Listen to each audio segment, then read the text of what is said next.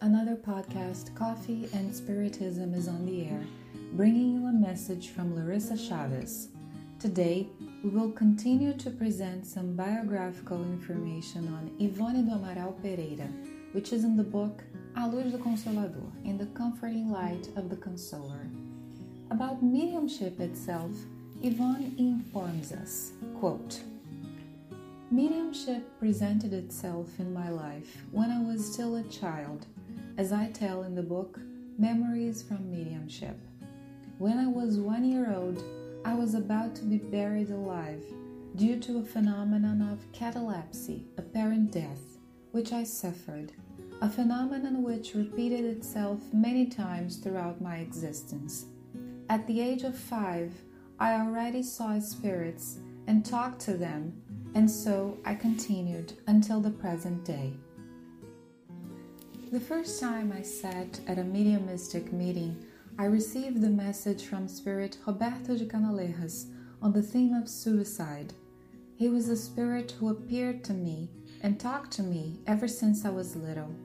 Before that, however, my bodily spirit already used to leave my physical body occasionally for this faculty also presented itself during my childhood years. As a psychographer, I worked my entire life from 1926 to 1980, receiving prescriptions and aided by spirits of higher rank like Bezerra de Menezes, Bittencourt Sampaio, Augusto Silva, Charles, Roberto de Canalejas, and others whose names I never knew. I was, and until today I am, a medium advisor. Unquote. Yvonne also had the faculties of psychophony with a special work to help obsessors and suicides, psychography of books, and she was also a medium speaker and a physical effects medium, having produced luminous materializations. Despite of the vast field of mediumistic possibilities, her commitment to rise up spiritually drove her efforts of time and energy, especially to consoling suffering souls like herself in need of enlightening and guidance. Quote, Ever since 1926, I have worked relentlessly as a medium and one can even say that my greatest task in the Spiritist movement was through mediumship, especially in the area of prescription and healing, which I have practiced for 54 years. I succeeded many times in curing obsessions with a certain ease, helped by spiritual friends. I have always felt a great love for the obsessors, and I always considered them as friends. I was correspondent and they never harmed me. I cured obsessions, however, if God allowed it, not just inside the Spiritist centers in organized meetings, but also in the healing services in appropriate rooms with the help of assisting mediums and even in the houses of the obsessed people. I always remained a very independent spiritist and medium I never consented that the direction of the centers where I worked limited and built red tape around my mediumistic faculties. I dedicated myself to the services of Jesus and I only obeyed unrestrictedly to the church from high above, and with them I exercised charity at any day or time the sufferers looked for me. For that, I applied myself to the serious study of the doctrine, so I knew the territory I tread on and conserved my independence.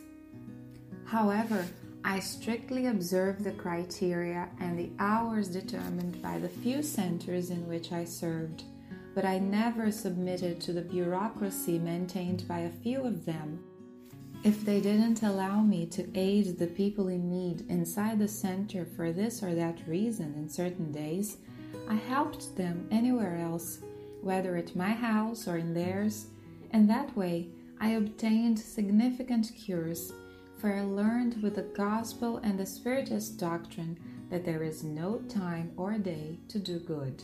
Unquote. Among so many enlightening aspects contained in the life lessons of this admirable medium, one of the aspects that called Larissa's attention the most is the love dedicated to the suffering spirits. Even working in mediumistic activities in spiritist centers, Yvonne never circumscribed her dedication to others in those days and hours.